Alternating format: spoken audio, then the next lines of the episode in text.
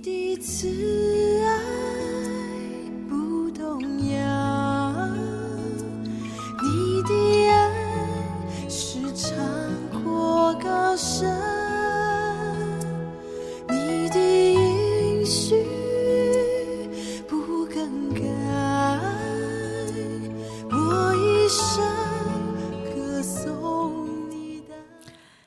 弟兄姐妹，大家早安！好朋友们，大家好啊、今天是我们要来看《约书亚记》第二十章啊、只有九节的圣经，所以我就读给大家听。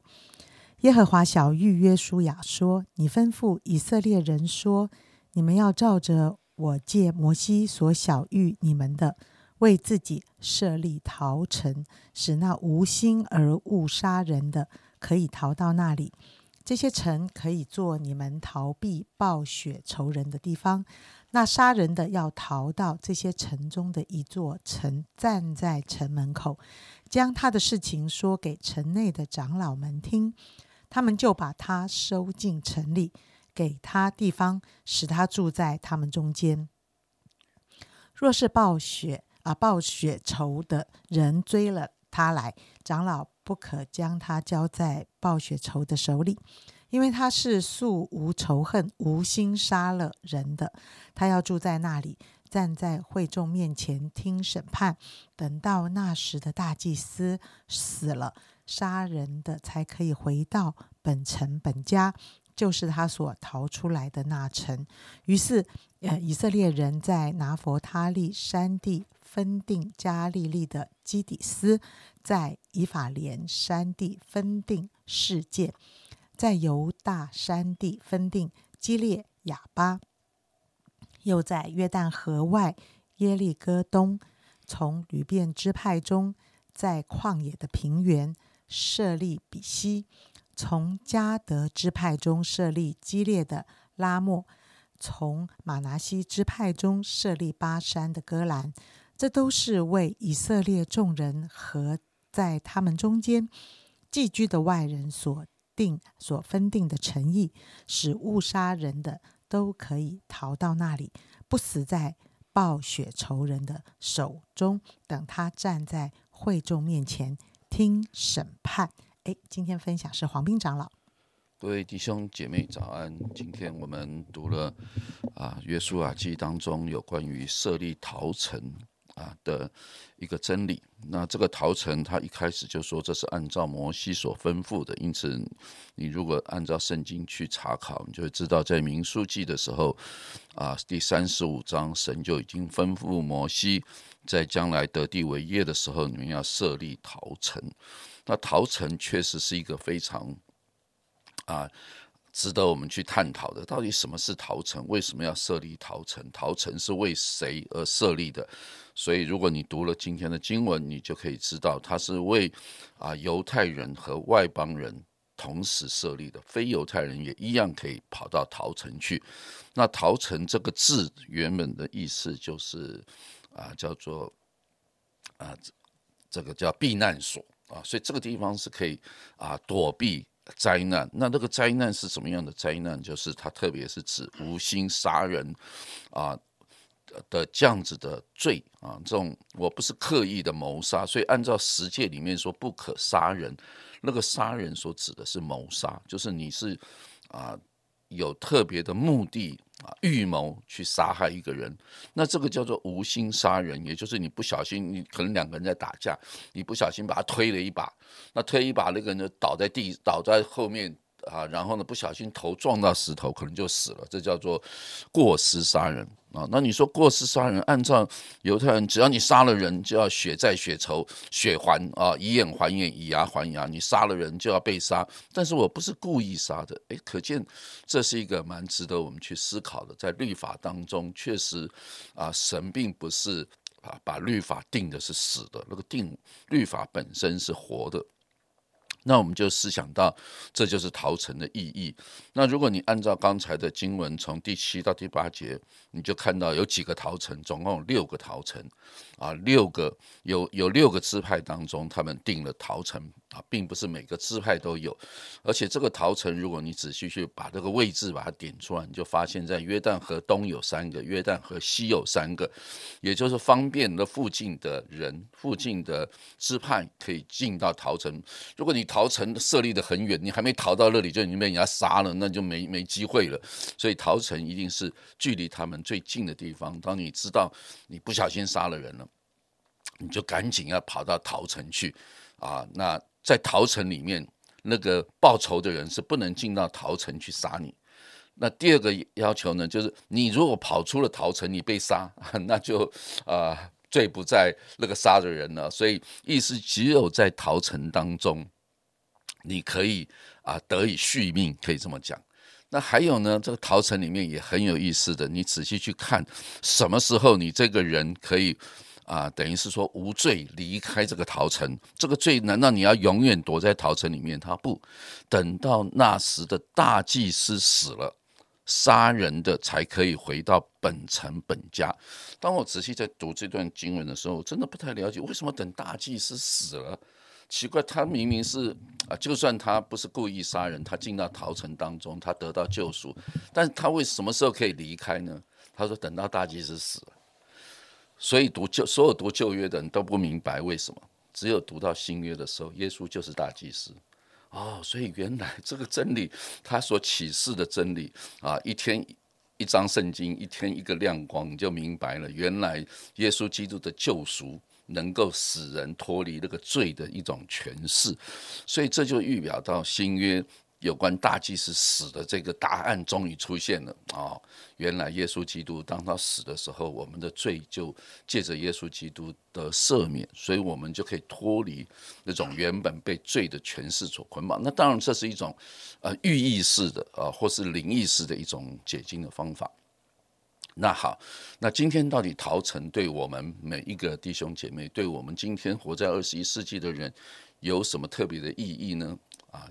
有人就说了，你的心中有没有一个陶城啊？我我觉得这个蛮有意思的，是你当中有没有一种人，你不能原谅他的？其实你也要设立一个陶城在你的心中，你要把那个人放到陶城里面，否则的话，你就是永远活在那个冤冤相报何时了的这种那种观念当中啊啊！我连不小心在电视看到一个一个。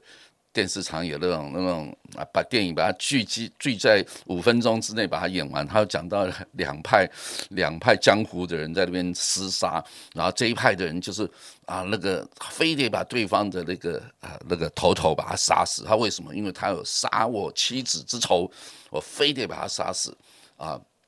然后那这种恩怨在这个江湖上是很自然的。然后那个那个啊，那个大和尚就说：“好吧，既然你那么想杀他，他就一掌就把那个他的仇人把他打死了。好，这样子你可以满意了吧？”然后那个人就突然觉得。那我活着有什么意义？我这一生活着就是为了要杀他。你把他杀了，那我就没有意义了。然后他的儿子，那个被杀死的那个人的儿子说：“我要报仇，因为你把那个我的父亲给杀了啊。”然后他说：“你要报什么仇？我也要把你杀了。”然后那个和尚就把他也杀了。然后大家傻眼了，两个仇人，意思是说。我又把他杀了，那你又怎样？然后那个的儿子就说：“我也要把你杀了。”我想，这就是我们在世界上好像那个江湖恩怨，常常就是这样。我要把对方给击杀为止。然后啊，然后就大家就在追追那个和尚。那和尚就说：“啊，这不就是你们的心愿吗？就是把对方杀了吗？你就可以报了血仇了吗？”然后那两个儿子，两个儿子不都要杀对方吗？然后在最后的结论就是：哎，那个。和尚又把那两个死去的人，他我只是给他们归习大法，结果那两个人又活了。他：“那叫你们还要彼此对杀吗？”啊，不杀了，不杀了，我们两个出家了。所以我想，这种江湖故事，其实在人类的当中，其实它就是反射出人的那种我没有办法原谅你，我绝对不原谅你，不是我不原谅你，我下一代也不原谅你，永远都要报仇到死为止。上帝就告诉我们，其实没有什么原不原谅啊，在整个新约圣经里面。我们看到这个主导文里面啊，里面说赦免我的罪，如同我们免了人的债，有没有？所以，到底耶稣的门徒彼得问耶稣说：“我要饶恕他几次？七次够不够？”啊，对不对？耶稣说不是七次，是七十个七次。意思是说，上帝的恩典是什么？如果你不能明白神赦罪恩典的人，你永远不可能有那种能耐能够赦免别人的。那这就是逃城一个真正的意义。到底谁得罪了你？啊，那个得罪的你，他是故意的呢，还是不小心的呢？啊，那这个东西要去由裁判所去去决定嘛。就是你到了。这个你看第六节，他说他要住在那城，站在会众面前听审判，有没有？所以你的是跟非也不是你自己说的哦，你说了也不见得算。你要到陶城里面，由陶城里面的会众来听你的审判，到底你这个人是冤枉的呢？你真的不是故意杀他呢，还是你谋杀他，只是躲到这里来呢？我想。这就是在真理的判断当中，其实有蛮多啊学习。很多人就说：“你看你们基督徒啊，这个啊罪大恶极的犯人，只要信了耶稣，罪就得赦免。”这哪有天理？也常常为了这个恩典福音这件事情啊，产生很多的争议啊，因为我们不晓得审判的原则是什么。你要相信我们的神，他是按照公义审判万民的主，他啊，所以。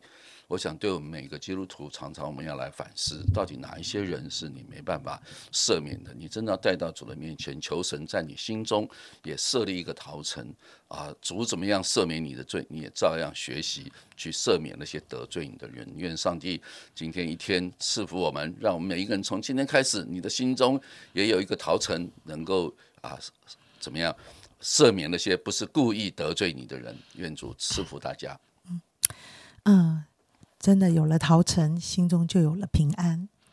嗯，想到 人生真的有很多各式各样的纠纷。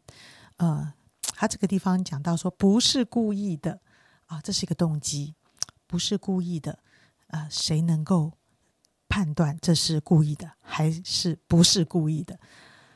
我想，我们每个人啊，生命里面有一些东西是外面看得见，也有一些东西是里面看不见的。而里面看不见的东西更难处理，是吗？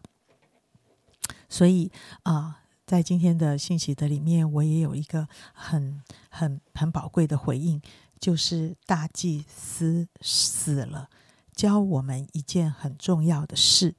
啊，原来在我们生命里，在这些纠纷你你我我的事里面，饶恕是一个关键，可以得平安的方式。啊！可是这在人生当中，人间是没有的。唉，饶恕何等的不容易，何等的困难。大祭司死了，哇哇！这句这句话就一直在我的心里面。我也祝福大家，一天如果读一张神对我们每个人的心说话的话，那我很愿意大家把这句话贴在你的电脑上面。大祭司为你死了，从此以后你就学会了饶恕，而这个饶恕不仅饶恕别人，我觉得有时候最难饶恕的是自己。我们很难饶恕自己，因为我们很难接受自己是不完全，自己会做错事，自己不管是有心无心的，我们好像也逃不过自己内心中的许多的动机。所以今天黄明长老说。你心里面有一个陶城吗？如果你有陶城，你有经历大祭司为你死了，那么你就学会饶恕自己。饶恕自己之后，你就有能力开始学习饶恕别人。啊，我想。最后，他谈到审判，我就想到哇，这么早远之前就有审判的观念，要在某什么什么人面前来论述。哇，这是我在读神学院的时候，在教会历史里，在在谈这些事情的时候，原来哇，犹太信犹太的呃以色列人，他们其实在非常非常古远之前，有审判的观念是非常了不起的啊，是是大家来。谈到底谁对谁错，到底做了什么是错，做了什么是对？但是我们就发现说，即使有这么先进的律法在治理着百姓，但是很难治理的就是我们的动机、我们的心态啊！唯有大祭司的恩典救赎，使我们能够处理我们人生中许多的纷争，对。自己，对别人。我们一起祷告，亲爱的主耶稣，谢谢主，这我永远都要记得，大祭司为我死了，主啊，让我心灵深处是有一个陶城，有一个力量，有一个勇气，知道怎么看待自己，看待别人的很多的过失。啊，主啊，我要感谢你，因为在你的恩典中，我们有了一条又新又活的路。谢谢主，祝福弟兄姐妹今天活在耶稣基督最宝贵的平安里。祷告奉耶稣基督的名，阿门。